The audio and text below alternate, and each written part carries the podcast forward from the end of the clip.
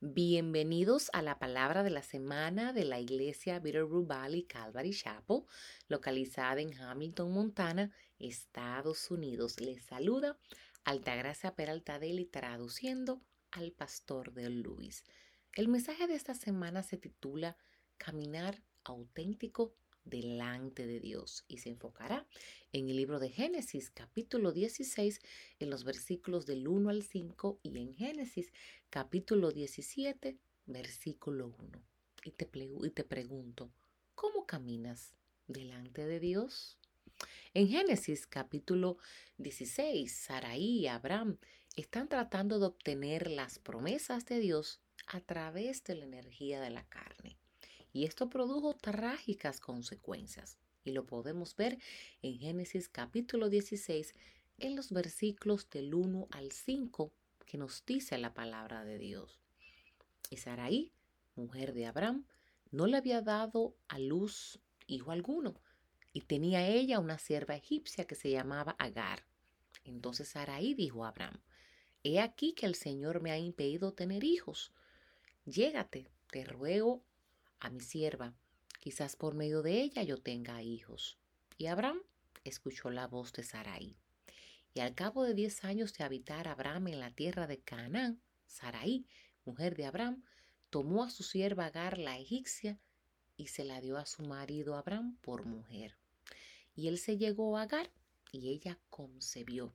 Y cuando ella vio que había concebido, miraba con desprecio a su señora. Y Sarai dijo Abraham, recaiga sobre ti mi agravio.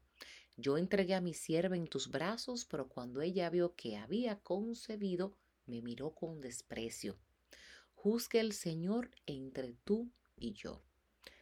Sin embargo, Dios interviene por su gracia y se adelanta a aquellos que huirían de regreso al mundo.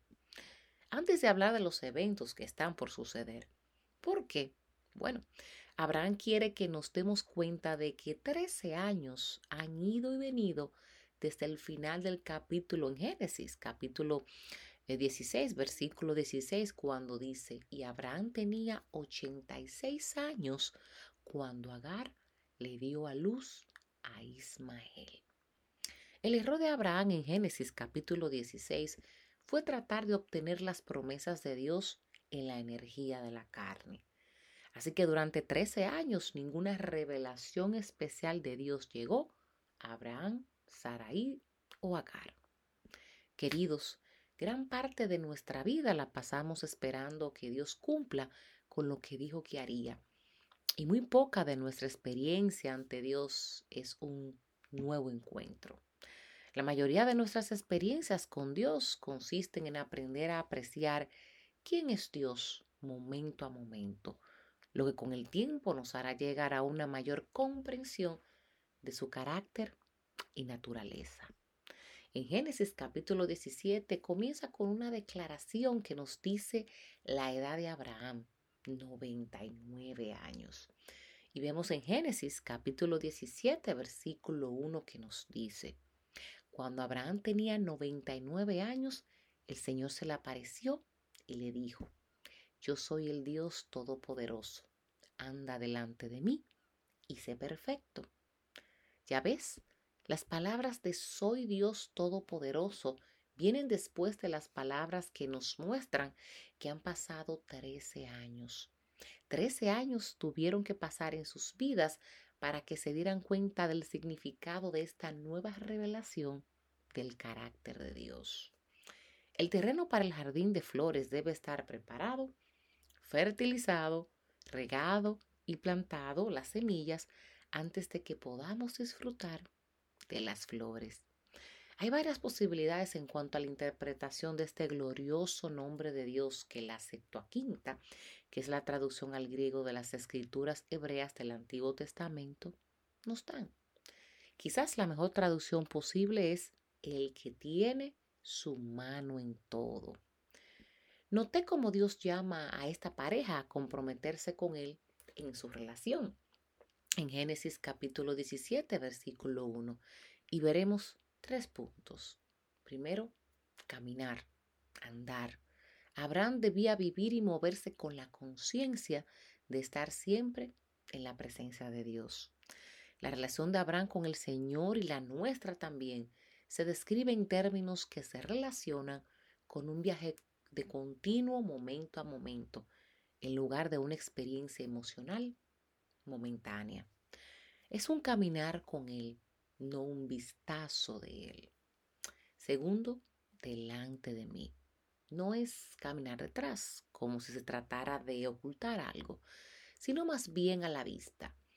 Esto me sugiere que Dios deseaba que Abraham fuera genuino y auténtico, no que fingiera, no fingiendo. Una relación donde somos libres de ser nosotros mismos y dejarle saber dónde estamos realmente. Un Dios que no solo conoce todos nuestros secretos, sino que desea que podamos venir a Él con todos nuestros secretos. Y tercero, ser irreprensible. La palabra irreprensible, sin manchas, viene de una raíz que significa inocente, enteramente, por lo que significa entera o completamente. En contexto, Dios está diciendo, te he dado todo de mí mismo, así que naturalmente quiero todo de ti. No está pidiendo perfección moral, eso sería pedirle a Abraham que haga algo que él es completamente incapaz de hacer.